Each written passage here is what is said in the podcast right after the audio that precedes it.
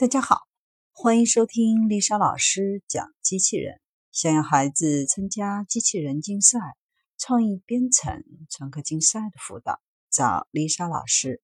欢迎添加微信号幺五三五三五九二零六八，或搜索微信公众号“我最爱机器人”。今天丽莎老师为大家分享的是美国陆军机器人大规模测试完毕。上世纪，骑兵升级为坦克后，步兵也逐渐完成了机械化的升级。从卡车到装甲车，步兵历史上第一次有了超越骑兵的速度，血肉之躯也有了装甲的保护。美国的 ASV 幺五零轮式装甲车，一百千米的时速和被动装甲让步兵免于枪林弹雨中的奔袭，极大的降低了战损。相比中东、非洲常见的机枪皮卡车队伍，可以说差了一个时代。科技是第一生产力，也是军队战斗力的直观体现。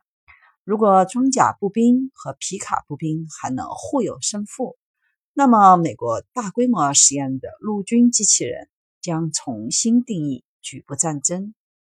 美国佐治亚州本宁普的卓越机动中心。开展的机器人陆战试验，今年引起了广泛的关注。该中心是美国陆军研发、实验、训练陆战机器人的秘密基地。经过多年的筹备，训练中心和美国各高校实验室已经形成了高效的合作。截至今年四月，中心的陆战机器人多数测试完毕，并大规模进入战术演习阶段。卓越机动中心的机器人主要为陆军服务，在这里使用无人机作战都是对抗训练的常态。相对于目前叙利亚战场上的无人机，中心则提出了单兵无人机操作系统，让士兵可以同时操控无人机群或者距离较远的多个无人机，是其未来的研发目标。针对地面机器人。中心成功测试了越野机器人，该机器人具备后勤运输、火力支援以及战术支持的功能。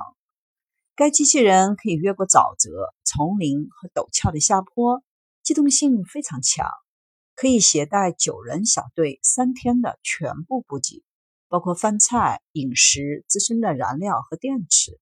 续航能力极强，可以在三天内越野九十六千米。并且可以一边移动一边以一千瓦的速度来充电。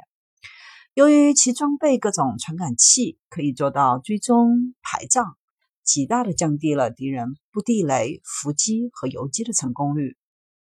该机器人在对抗训练中表现十分亮眼，未来将在城市巷战中成为单兵装备，实现侦测、支援甚至杀敌的功能。